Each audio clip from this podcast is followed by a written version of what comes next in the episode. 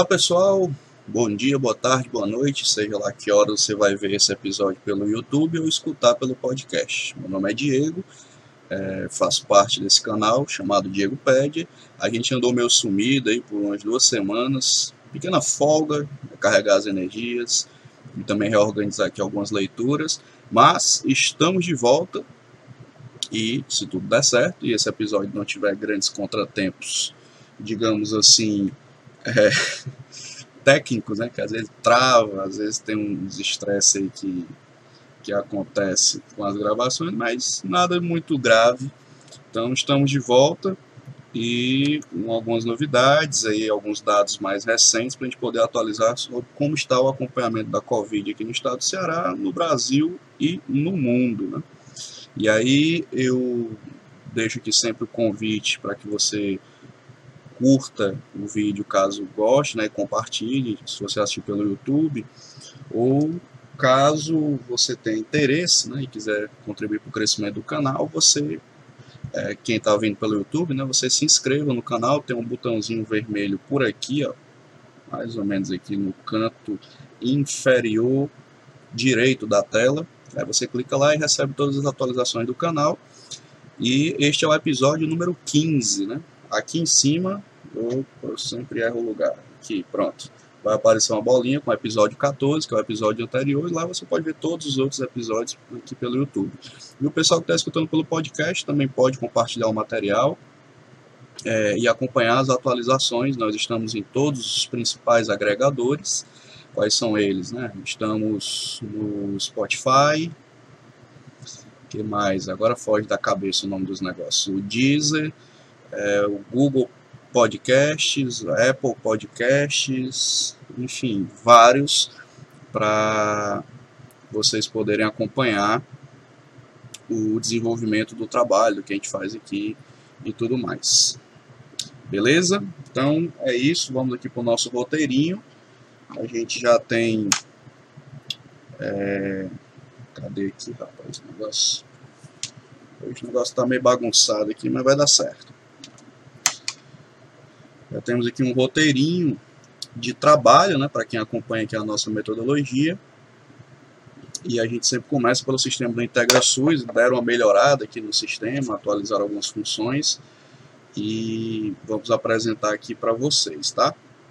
Então, só dar uma conferida aqui se está tudo certo, que às vezes trava esta gravação. O computador ele tem lá suas limitações, né? E nem sempre dá certo. Mas vamos lá, ficar monitorando aqui. No sistema do IntegraSUS, cadê ele aqui? Vou subir a visualização dele e, obviamente, vou dar uma reduzida aqui no tamanho da minha câmera, né? como vocês já acompanham aqui em todos os episódios a gente faz isso. Deixa ela aqui bem pequenininha,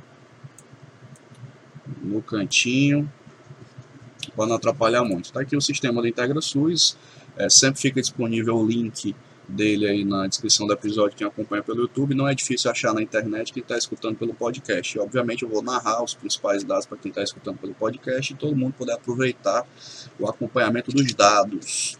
Pois bem, pandemia está acontecendo, né? o Brasil segue aí oscilando entre segundo e terceiro lugar em número de casos, e também expressivamente na quantidade de óbitos, né? Então, não estamos bem na pandemia, a nossa condição da pandemia é desastrosa, desarticulada, é, os dados estão aí para mostrar isso, e a gente espera que seja menos pior, né? na verdade é isso que há o que se esperar nesse segundo semestre em termos de, de condução desse processo, tá? Então, é, deixa eu ver aqui, ajeitar aqui a câmera, Vamos aos dados, né? Aqui no IntegraSUS é, deu uma mudada aqui no visual, para quem acompanha dos outros episódios, está um pouco diferente aqui a situação. E algumas coisas mudaram para melhor, outras nem tanto. Deixo sempre que a minha crítica pessoal que constrói integrações, esse sistema é excepcional, muito bom, mas de vez em quando vocês bagunçam com a situação de como as coisas são apresentadas, eu vou dizer o porquê. Né? Bom, antes era possível fazer aqui ao mesmo tempo nesse filtro é, com casos confirmados e óbitos, né? Você ficava tudo bonitinho aqui na mesma tabela. Agora não dá mais para fazer isso, só dá para fazer uma coisa por vez. Então essa é a minha primeira crítica construtiva. Ficou ruim esse negócio aqui que vocês fizeram. Mas vamos trabalhar com o que nós temos. Né? Primeiro os casos confirmados, que é o que já está aqui devidamente selecionado. Aí aqui você pode selecionar nessa tabelinha do lado direito, essa tabelinha verde, a ordem do maior número de casos para o menor número de casos por município. E aqui eu já fiz isso previamente, e o que nós temos aqui já demonstrados de dados, é Fortaleza em primeiro lugar, porque Fortaleza foi o, o epicentro da pandemia, né, com aqui tem a incidência né, de, de casos e o total de casos confirmados. Aí os totais, né? Fortaleza com 45.610 casos, segundo Juazeiro do Norte, passou Sobral né, na quantidade de casos,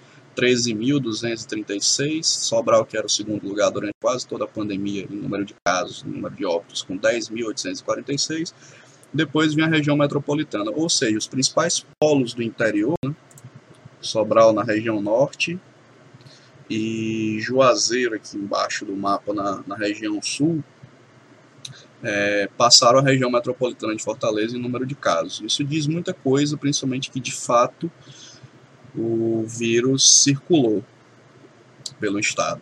Né? Isso é um dado objetivo e concreto. Vou ajeitar aqui minha cadeira, ficar um pouquinho mais confortável. Beleza? E aí no interior nós temos, o interior é isso, né? Juazeiro e Sobral liderando os casos. Aí depois vem Maracanaú com 6.080 casos, depois Calcaia com 5.443. Depois volta para o sul do estado com o município do Crato com 5.027 casos. Quixadá na região central está ali embaixo, um pouquinho aqui embaixo, com 3.258 casos, também um número alto. Ficou oscilando, né, Quixadá, mas se consolida também como um polo irradiador de casos aqui na região central. Em relação ao número de óbitos, vamos lá, selecionar aqui óbitos, é, vai mudar aqui né, a tabela, enquanto ela carrega, eu vou aqui dando esse feedback para vocês de como é que está a situação. Está mais ou menos parecido né, em relação ao número de casos e o número de óbitos no, estado. Mas nós vamos ver aqui na prática como é que está. Ah, antes de falar do número de óbitos, eu pulei aqui uma coisa que não deveria ter pulado. Vamos voltar aqui para o número de confirmados. Faltam os números totais, né? Do estado, eu dei por município, esqueci liberar aqui os números totais gente ver como é que está o estado. E já já a gente vai ver os números do G1, né, aquele mapa lá do coronavírus, que também ajuda a ter uma ideia de, de andamento, né, como é que está a situação aqui no estado. Só para vocês terem uma dimensão de como é que está. Pois bem, no estado do Ceará temos no total aqui nessa coluna do lado esquerdo, nessa coluna colorida, essa corzinha meio um azul meio meu verde aqui, tem um total de casos notificados, e o que interessa para a gente nesse momento é a quantidade total de casos confirmados, né? 205.409 casos. Você pode clicar aqui no banner, que aí ele dá um detalhamento, né? Aí aqui os sistemas onde foram notificados, o ESUS, o GAL, o sistema de laboratórios e por aí vai. Não vamos detalhar nisso porque não é o objetivo do canal. Só para vocês saberem que essas informações existem estão disponíveis. Número de óbitos. Está aqui 8.289. É, a gente vai já ver aqui por município, né? então um número alto de óbitos. É, tem caído substancialmente nos últimos meses, mas ainda está morrendo gente consideravelmente. Né? Faixa de 10 a 12 por dia, você junta isso no mês, né? dá, dá uns 300 pessoas, né? É, é muita gente para se considerar um número assim. Já foi muito pior, né? Mas ainda assim é um número é, razoável de, de óbitos por dia. Por isso que a pandemia não acabou, minha gente. As pessoas querem decretar o fim da pandemia no, no grito, né? Mas não funciona desse jeito. Né? É, seguindo, né? Aí temos aqui o total de exames, de testes, né? 592.625. O Ceará testou bastante, mas está muito longe, longe, longe do adequado. Porque basicamente eu tenho dito isso desde abril aqui neste canal. O Brasil e o estado do Ceará, enfim, todo mundo está correndo atrás da pandemia e não na frente da pandemia. Então a gente está sempre um passo atrás nesse processo. Por que, que eu digo isso? Basicamente, a gente faz controle de sintomáticos e pessoas hospitalizadas nesta pandemia. A gente não tem controle de assintomáticos. Vou dar um exemplo concreto. Eu, até hoje, não tenho nenhum sintoma de coronavírus. Não sei se peguei, se não peguei. Sou uma pessoa assintomática na vida, não, não testada. Eu não posso me testar. Entendeu? É, aquele aplicativo do governo do estado, ele põe uma barreira de sintomas. Se você não tiver aquele sintoma, você não faz o teste. Se for na unidade básica de saúde, como eu já fui me vacinar, também a moça diz que só testa quem está com sintoma. É, que mais? Esses drive-thrus, esses testes em massa que estão sendo feitos aí também, todos exigem que o sintoma exista para que você faça o teste. O meu plano de saúde, que eu não vou dizer qual é, para não fazer propaganda, nem citar nomes, também tentei marcar o teste. Não consigo, porque eu entro no aplicativo e quer saber todos os sintomas que eu tenho. Eu não tenho sintoma nenhum, quando eu não posso fazer teste. Então, eu sou a prova viva de que os assintomáticos estão completamente sem controle na Terra e talvez até espalhando o vírus sem saber, né? Então, na prática, isso está acontecendo no Brasil inteiro. O que a gente faz é controle mal feito de sintomáticos, porque a quantidade de testes é pequena. E quem a gente consegue testar ainda é uma coisa controversa, que é uma, uma questão que a gente sempre tem discutido aqui no canal. Vamos abrir aqui a quantidade de testes. Esses 592 mil que já foram feitos. Para quem está assistindo pelo YouTube, vai ver. Para quem está escutando pelo podcast, eu vou dizer, né? Está aqui aberto na tela. A maioria dos testes, 414 mil, é teste rápido. E todo mundo sabe que teste rápido tem uma limitação razoável de falso positivo e falso negativo. Então, a maioria dos nossos diagnósticos feitos é por um instrumento falho. Em segundo lugar, vem o PCR, que é o melhor teste, por assim dizer, com 163 mil, depois o sorológico, depois os outros, não vou dizer aqui. Então, na prática, principalmente os municípios do interior, estão fazendo teste rápido e sorológico. Então, até o que a gente sabe é falho, e o que a gente sabe já não é bom. Então, aquilo que foi dito em abril, maio, nesse canal, se confirma. Né? Na verdade, a gente não sabe quase nada dessa pandemia, o que a gente sabe é pouco do ponto de vista epidemiológico. Certo? Então, relembro aqui essas informações para você que nos assiste e para você que nos escuta. Aqui isso fica bastante nítido.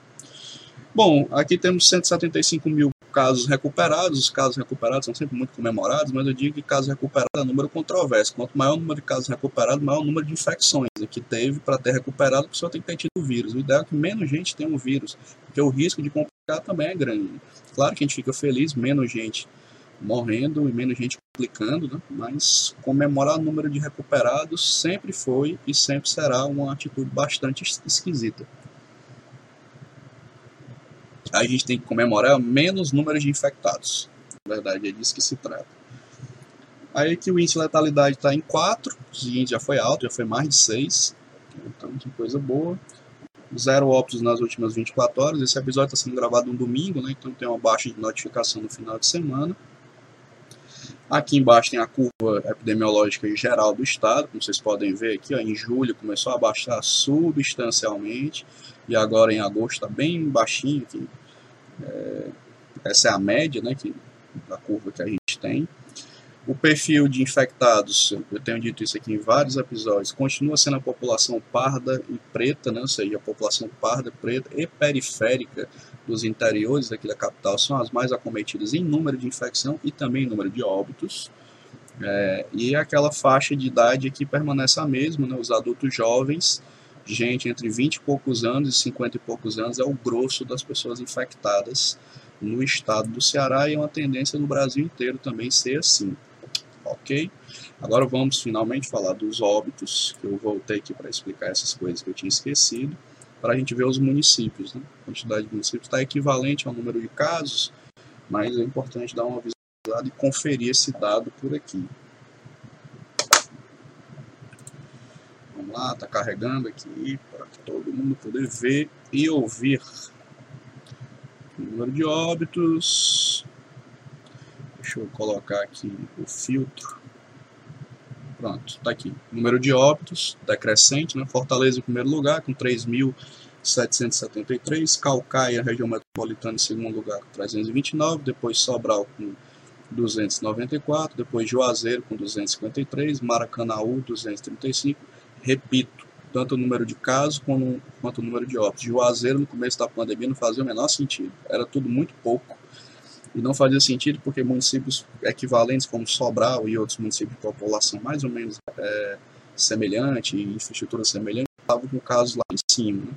Pode ter sido aumento de testagem ou pode ter sido falha de rastreamento também, né? Por parte de Juazeiro do Norte. Agora Juazeiro está com números mais reais, ruins, né? mas números mais reais. Então, esse aqui é o ranking de óbitos por município. Outra coisa importante, vocês ficarem sabendo, né? tanto casos confirmados quanto óbitos aqui no IntegraSUS, tem essas barras aqui, esses filtros que eu posso fazer por casos hospitalizados, profissionais de saúde e estudantes, né? Até porque tanto se fala é, da volta às aulas. Fortaleza está inclusive fazendo um, um, inquérito sorológico já com algumas fases. E vamos ver no que é que vai dar. Né? Mas me parece que o retorno às aulas, a gente vai falar sobre isso mais na frente, vai acontecer mesmo. Vamos ver o que é que acontece. Né? É, não estou vendo nenhuma grande testagem para ver em que pé nós estamos para poder voltar ou não às aulas. Mas isso é um assunto mais lá para frente. Então você pode filtrar aqui casos de estudantes profissionais com óbito. Né? que é outra coisa interessante, que a partir dos próximos episódios a gente também vai trazer aqui. Vamos fazer só um filtro aqui, colocar casos de estudantes com óbitos, ver o que, é que aparece. É, não sei exatamente como é que é feita essa notificação, mas pouquinho gente, ainda bem. Temos aqui nove casos distribuídos em Fortaleza e interior. Agora vamos ver aqui como é que fica com os casos confirmados. Aí deve ter bem mais. É... Deixa eu ter uma noção aqui de como é que fica. Está carregando aqui os dados. Casos estudantes, casos confirmados. Vamos lá. É, aí já o número fica bem, bem mais razoável. 4.192 ao longo de toda a pandemia. Liderado em número de casos, veja bem, interessante, Juazeiro do Norte, 559, depois Fortaleza com 277, depois Sobral com 275. Então, até agora, na pandemia inteira, né, a maior quantidade de estudantes com, que tiveram coronavírus está no município de Juazeiro. Eu não sabia disso. Né? Novidade aí para todos nós ficarmos sabendo. É, bom, vamos tirar esse filtro e vamos agora para a parte 2 da nossa discussão. A gente vai olhar os profissionais de saúde infectados né, por coronavírus e o perfil deles. É, dessas infecções. Tem acompanhado aqui vários episódios, tem algumas mudanças significativas, outras nem tanto. Mas vamos lá conferir como é que está hoje. Esse episódio está sendo gravado hoje à tarde, nesse domingo aqui, Fortaleza, dia 23 de agosto. Finalzinho de agosto, tá chegando setembro, cinco meses de pandemia. E vamos lá. Covid-19 em profissionais. A gente ver aqui como é que está o perfil do pessoal.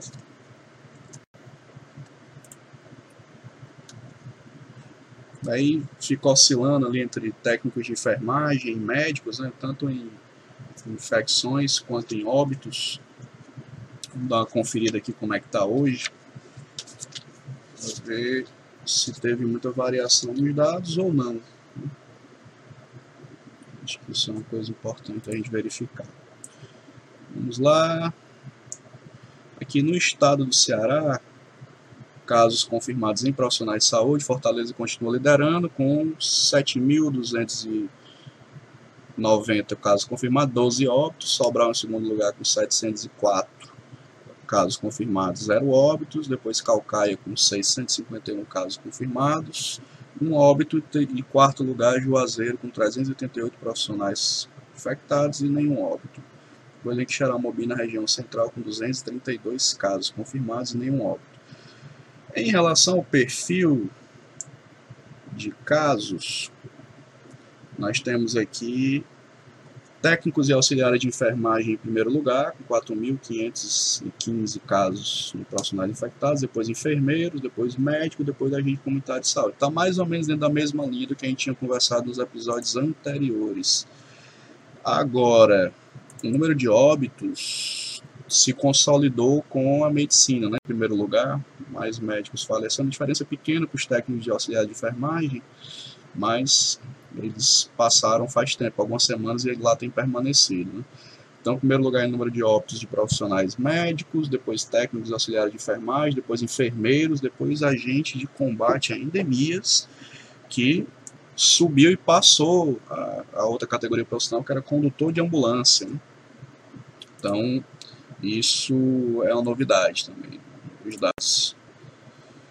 Aqui permanece na mesma linha das semanas passadas. As pessoas de sexo feminino são as mais atingidas e as idades estão tá mais ou menos equilibrado aqui entre é, 40 e poucos anos até 60 e poucos anos. Os profissionais um pouco mais velhos né, são os mais atingidos em termos de óbitos e casos confirmados e aqui a curva epidemiológica deles.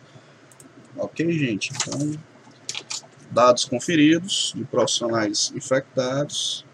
Agora vamos para o outro indicador, que a gente sempre olha aqui todo episódio, que é, são as internações hospitalares por Covid em todo o estado do Ceará, onde tem leito Covid, né, obviamente. A gente confere esse dado aqui já com certa frequência, mais de cinco episódios a gente faz isso. Né? Poder ter uma série histórica do que está acontecendo. Vamos ver aqui como é que está a situação. Seguindo a tendência das semanas anteriores, a taxa de ocupação de enfermaria segue em, em redução acelerada, né? está com 33,45%. Isso é uma coisa muito interessante, muito boa. Né? Então, de fato, pouca gente está sendo hospitalizada em enfermaria. O número de taxa de ocupação de UTIs também tem baixado substancialmente, mas eu tenho sempre dito aqui no canal que para a gente pensar em algum tipo de conforto, é menos de 50%. E está em 59,66%. Está próximo dessa meta de um relativo conforto, o que leva a crer que, de fato, a nossa primeira onda de Covid chegou a uma certa saturação. Estamos ensaiando se vai ter ou não segunda onda o secretário de Saúde da declaração disse que provavelmente não haverá segunda onda, mas eu discordo frontalmente dele, haverá sim. E essa segunda onda será puxada pelo retorno das escolas.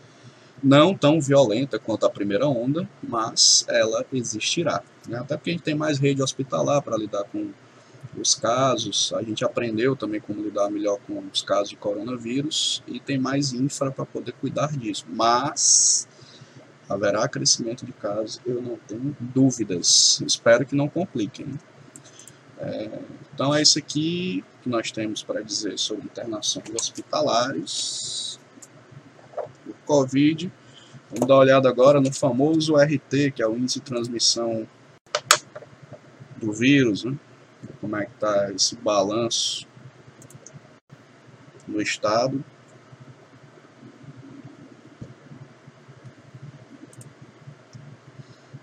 Carregando aqui. Hum, já já aparece um número. Enquanto isso, aqui marcando as coisas no meu caderninho, que também já é famoso, com o roteiro dos dados que a gente discute aqui em todo episódio. Carregou. Daqui tá o RT, o RT do Estado vem seguindo a tendência de baixar, né? Semanas, nessa semana agora do dia 22 do 8, está aqui em 0,66, abaixo de 1, que é uma taxa muito boa. Tem que baixar mais para poder ficar na zona verde, né? De poder ter menos transmissão do vírus. Aí aqui embaixo tem os mapinhas com as, os dados por região. Você pode clicar aqui no município que você quiser para dar uma olhada. E só lembrando que entre 0,5 é baixa transmissão, a gente ainda não chegou nesse nível de baixa transmissão, ainda falta baixar um pouquinho o RT. 0,5 até 1 é média transmissão, então nesse estado da federação, né, do estado do Ceará, a gente está com média transmissão. falta pouquinho para chegar a baixa transmissão se a população colaborar. E acima de 1 é alta transmissão. Claro que isso é um número estadual e varia de região para região. Há regiões que está mais próximo de 1, outras que estão tá um pouco mais baixo, então isso depende do lugar que você queira dar uma olhada no RT, tá bom? Aí você pode vir aqui olhar no seu município qual é a perspectiva do RT dele. Pois bem, então encerramos aqui os dados do sistema do IntegraSUS. Agora vamos dar uma olhada aqui nos dados do G1 para vocês terem uma noção de como é que está o estado do Ceará. Eu vou subir aqui. Tirar aqui no IntegraSUS. Pronto, aqui os dados do G1. E a gente vai poder ter uma dimensão. Vou colocar aqui os dados para a gente poder trabalhar com eles. Bom, tá aqui, você pode selecionar pelo seu estado, né? Aqui no balanço geral, do, que o G1 tem colocado, e o G1 tira os seus dados do consórcio de imprensa, né, da Secretaria Estadual, eles mandam para eles, eles consolidam e divulgam aqui, aquela velha confusão que tem nos dados do Ministério da Saúde. Ninguém sabe até quando a gente pode confiar naqueles dados. Pois bem, e aí em termos gerais, você olhar aqui, ó, o estado do Ceará teve uma baixa de 41%.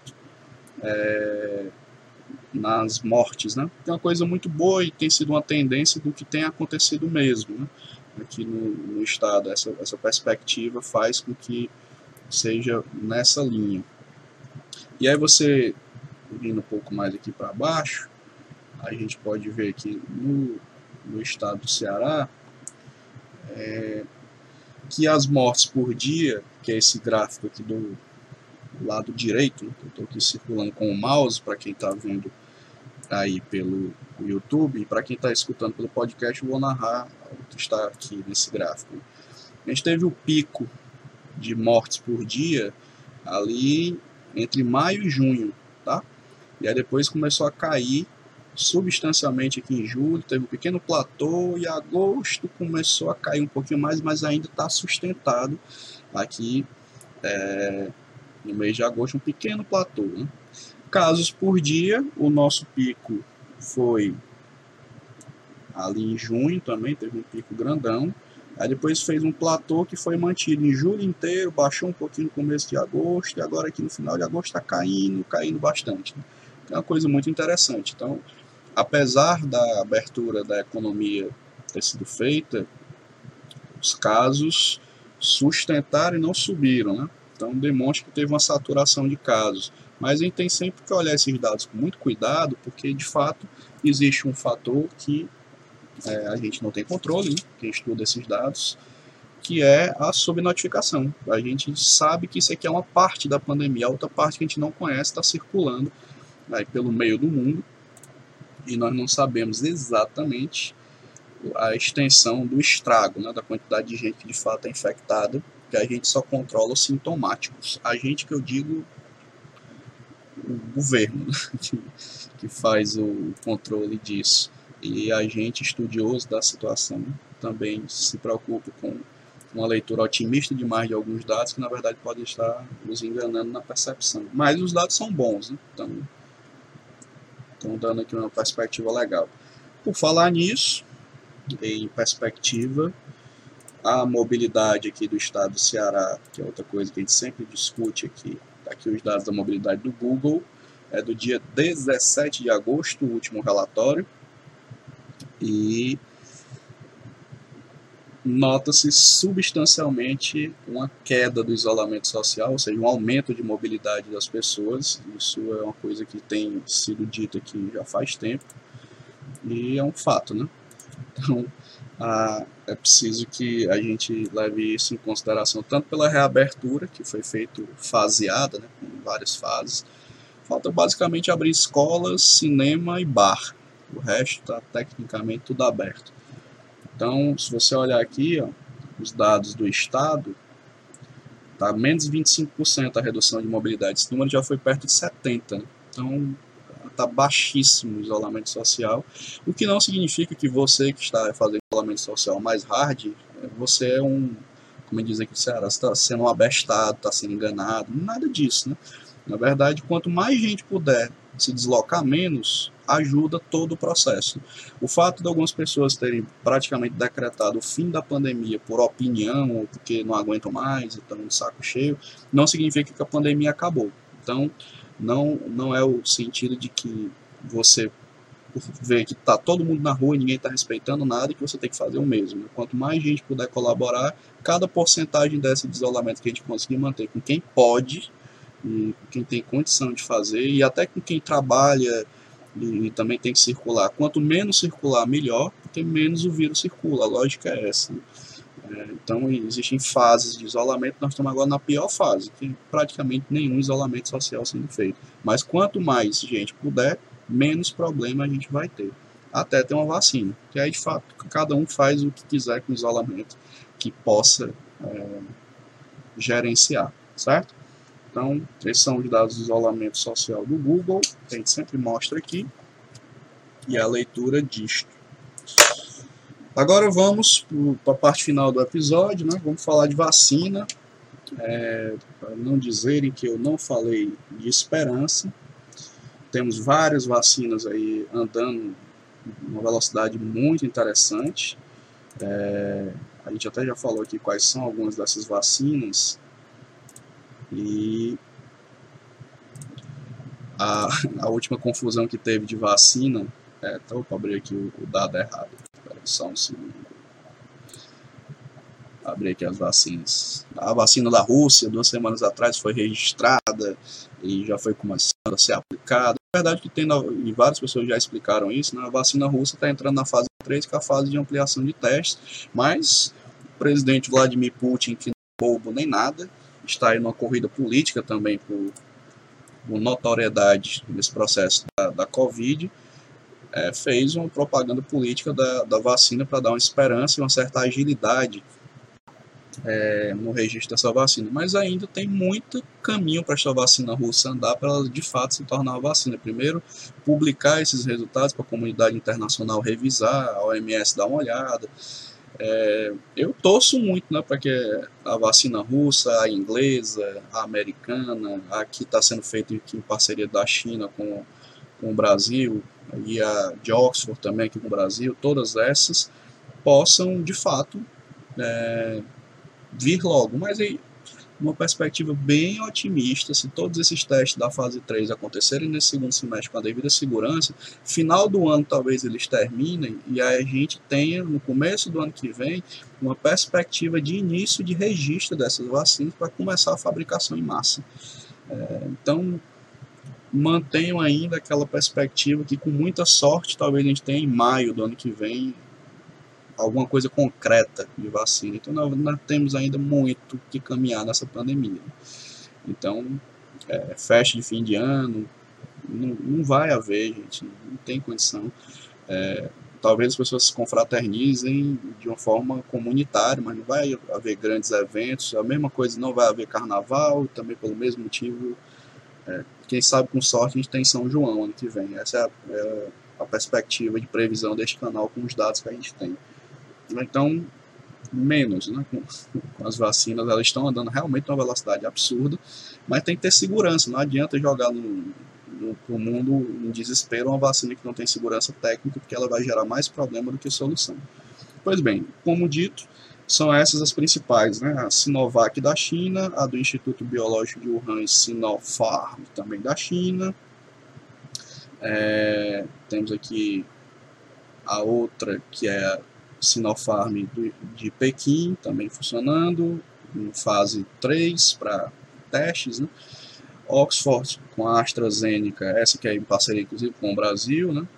A da Moderna, que é feita lá nos Estados Unidos, e da BioNTech Pfizer, que é a Alemanha e Estados Unidos. Essas estão andando e a vacina russa está correndo por fora, né?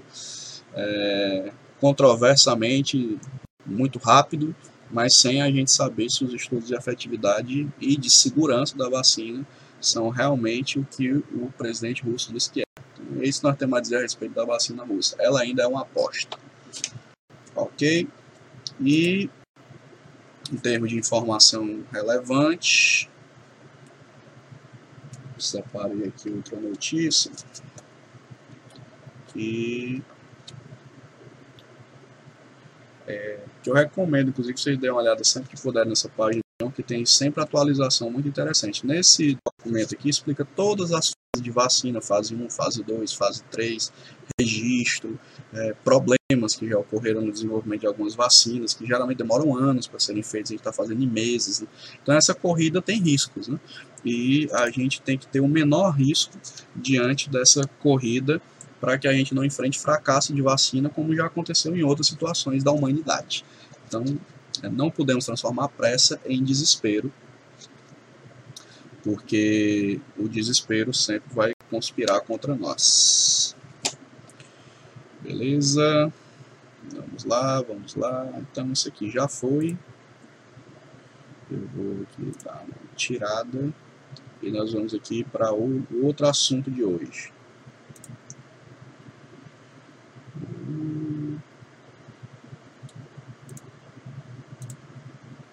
E aí fica mais fácil a gente poder trabalhar aqui. São também é, dados fixos, né? Aqui do canal. Vamos falar agora de saúde mental. Pronto, tá aqui. Deixa eu subir aqui a minha câmera. Tenho três indicações de artigo, né, para você que se interessa pela saúde mental no contexto da pandemia. Esse aqui é um deles, é um editorial, né? Pandemia de medo e Covid-19, impacto na saúde mental e possíveis estratégias. É um editorial do Felipe Ornel e outros autores. Vai, vai ficar o link lá na descrição do canal do YouTube, se você quiser ver. Tem umas informações bem interessantes. E o outro artigo é este daqui, está carregando.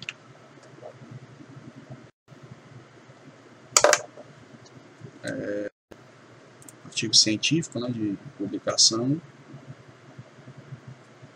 Pronto, está aqui, está na Research Society and Development. Bonito, não, o nome da revista? Pois bem, o nome do artigo é a pandemia de Covid, né, com isolamento social e as consequências. Eu já, inclusive, devo ter citado esse artigo aqui antes, mas eu estou dando uma reforçada porque, de fato, eles estão estudando as partes estruturantes da saúde mental, principalmente o que diz respeito ao impacto do isolamento social. Então, está aqui o reforço e é da pesquisadora Mara Dantas, Pereira e outros autores. Então, o link vai estar disponível lá para vocês darem uma olhada. O outro artigo é este daqui, que está carregando. Já já ele aparece. Pronto, tá aqui. É o da Beatriz Schmidt, né? É um pré-print, é, está aqui disponível. Deixa eu carregar aqui o PDF em português, vai ficar o link para você. Mas enfim, trata-se de impactos na saúde mental, é, diante das intervenções psicológicas. Né? Então, você que é da área da psicologia, você pode dar uma olhada nesse artigo, porque eu acho que, inclusive, já citei ele aqui em outros episódios, estou reforçando, porque os dados são interessantes para a gente pensar estratégias de intervenção em populações que já estão precisando e pós-pandemia vão precisar também. Né? Então, essa é a ideia da, da indicação aqui para vocês, tá bom? Então, está feita a indicação dos artigos. Vamos falar agora de proteção social e o debate das últimas semanas, o debate político desse país é e aí, né? Então vamos fazer para proteção dos trabalhadores. O governo federal, vocês já sabem a nossa opinião aqui nesse canal, é um desastre e não mudou nada em relação a isso nas últimas semanas. E o que é que nós temos aqui? Discussão do auxílio emergencial. Opa, acho que eu tirei aqui o bicho errado. Espera aí, que já já eu corrijo isso aqui. Então, vamos lá para o debate, né? É, essa semana o governo federal está anunciando aí o, a possível prorrogação do auxílio emergencial, mas esse auxílio emergencial, segundo o governo, não pode mais ser de 600 reais, porque não tem orçamento e tal, não sei o quê. E isso é um debate muito importante, nós temos que fazer. Pronto, está aqui a notícia é, porque, na verdade, além da prorrogação desse auxílio, que sempre foi transitório, de fato, acho que boa parte da população sabe disso, mas a discussão é outra. O que é que nós vamos fazer em termos de renda mínima, renda básica, renda fixa para a população? Existe um debate por parte do governo Bolsonaro de mudar o Bolsa Família e criar o Renda Brasil, mas ninguém tem clareza nenhuma de qual é a proposta. Né? Mais uma vez, por razões meramente políticas, porque não tem debate né, com, a, com a sociedade sobre a pertinência e até aperfeiçoamento desse programa, é, a ideia que estão ventilando vai ser reduzir o auxílio de 650 para 250, 300 reais. Mas não se diz de onde vem o dinheiro, como vai ser mantido, se vai ser feita algum tipo de alteração no acesso das pessoas a esse auxílio. E é outro problema, porque o desenho do atual já é muito ruim. Esse modelo do aplicativo, o, o modelo de, de restrição da, das pessoas, o banco de dados meio furado, sem um, um, suporte que funcione. E, na verdade, quem de fato precisa tem muita dificuldade de acessar. Sem contar as fraudes aí, que muita gente não deveria ter recebido, recebeu, e a gente não sabe que fim deu essa história. Então, me parece, né, uma leitura política que faço, que o governo vai empurrar essa pauta até o final do ano, sem dizer a que veio, para ver se ano que vem discute e aí nós vamos estar em frangalhos no ano que vem, economicamente falando, socialmente falando, e sem ter uma discussão séria sobre como socorrer as pessoas em processo de pandemia. Esse canal tem dito há vários episódios que as pandemias elas vão continuar existindo. O que impressiona é que mesmo que com tanta tecnologia, com tanta coisa, o capitalismo continua sendo uma demonstração de total é, incapacidade né, das economias capitalistas do mundo para lidar com saúde pública, proteção social e emprego e renda. Essas três áreas é uma desgraça. E a pandemia ela deixa isso mais nítido, né? E, e a Covid deixou isso de forma muito concreta. E aí, o sentimento que parece que tem na sociedade é que o pessoal está meio arrefecido já com tudo que aconteceu, naturalizou a quantidade absurda de mortes, mais de 100 mil mortes no país, e esse debate estruturante está ficando para depois. Esse ano tem eleições, né? não esqueçam as eleições municipais, que muita coisa vai estar em jogo, né? E o município é que faz a vida girar. Então, candidatos a prefeitos e vereadores tem que ter proposta para o que nós vamos fazer para sair desse buraco que a pandemia deixou a gente, não porque a pandemia é o culpado. O vírus não está nem aí, o vírus está tentando sobreviver de corpo em corpo, né? circulando. O problema não é do vírus, o problema é da sociedade, da forma como ela se organiza para lidar com as dificuldades. É disso que se trata. Então, é, outra coisa que está prevista é o retorno das escolas. Eu continuo dizendo que esse retorno está muito obscuro. É, o governo é muito otimista com relação à redução dos casos, o governo do estado, a própria prefeitura de Fortaleza, mas não está claro quais são os protocolos, as adaptações que vão ser feitas, tanto pela iniciativa privada quanto pelo próprio governo. Então, eu vejo que vai ser tipo um retorno meio atabalhoado, como foi a liberação de algumas partes da economia. A exemplo dos ônibus intermunicipais. Recentemente fiz viagens é, em ônibus intermunicipais e na prática o que mudou foi que o pessoal está usando máscara e um pouquinho mais preocupado com álcool gel e medindo aquela temperatura, aquela pistolinha de, é, de temperatura, aquele termômetro. Né? É, mas as pessoas, depois de tempo, relaxam com esses cuidados. Né? Eu vi gente sem máscara dentro do ônibus e não dá para o motorista controlar todo mundo. No final das contas, se o pessoal não ajudar, não, não tem protocolo que resolva. E o protocolo já é falho, né? Então, é, ainda é permitido os ônibus serem lotados, que é uma coisa muito surreal. Eu não consigo entender o que, que, que raio de protocolo é esse que não impõe restrição da ocupação do, do, dos ônibus, mas enfim, vamos avaliar depois o impacto disso. E aí, essa mesma falta de clareza eu sinto com relação ao retorno das escolas. E, e qual é a proposta? Não está escrito em lugar nenhum coisa que vai ser assim para a gente poder analisar. Vamos aguardar aqui o final dessa semana que talvez apareça isso. E vai ser outra coisa muito louca, o retorno dos bares. Uma catarse de gente para tomar sua cerveja, sua cachaça, e vai ser uma loucura de aglomeração de gente, porque me parece que progressividade as pessoas nunca conheceram. E aí o governo vai ter que liberar. Né? Vamos ver agora em, em setembro como é que se comporta. E os casos devem começar de mortes devem começar a desacelerar no Brasil para a gente ter um pouquinho mais de paz em outubro. Assim é o que estamos analisando aqui neste canal. Mas vamos ver se isso acontece. Né? Se não acontecer, a gente grava um vídeo e diz que não aconteceu e as razões pelas quais não aconteceu. Ok? Então é isso. é, que nós tínhamos para hoje. E deixa eu ajeitar aqui a minha câmera para a gente fazer a finalização deste episódio.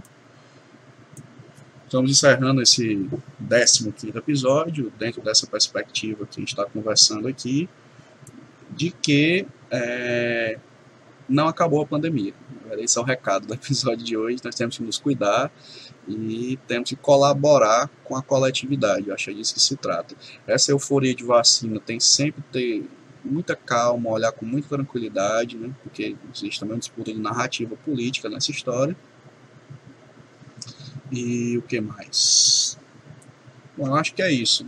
E nas próximas semanas a gente vai voltando com novos episódios depois dessas duas semanas de parada, tentar fazer os episódios semanais, trazer novidades. Estamos vendo aí se vai dar certo fazer com os convidados, estamos tentando convidar as pessoas que elas possam ter agenda para gravar aqui, mas uma hora vai dar certo. Então é isso. É, se você gostou do episódio, curta o episódio. Não se esqueça de se inscrever no canal aqui embaixo, no YouTube. E você que está escutando pelo podcast, pode compartilhar à vontade o episódio com quem você quiser, porque a gente está aqui para debater e discutir ideias, tá bom? Então, é, é isso. Né? Então, se cuidem, cuidem das pessoas que vocês gostam, estudem, que a gente precisa estudar. É uma batalha maior do que contra o coronavírus, é contra a ignorância. E até o próximo episódio. Tchau, tchau.